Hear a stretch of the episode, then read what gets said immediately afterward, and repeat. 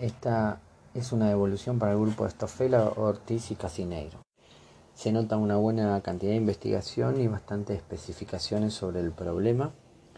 Sí me interesaría que profundicen el procrear a quienes benefició y a quienes no llegó de las clases eh, sociales que a quienes beneficiaban y a quienes no. Sumar la ley el tema de alquileres que ustedes ponen ahí que el alquiler aumenta y el valor del tema de la ley de alquileres. Y si pueden hacer una relación especificar entre los sueldos que se ganan, que no son, que son pocos o no pueden llegar a acceder a los distintos planes, y el tema del valor de las, de las casas.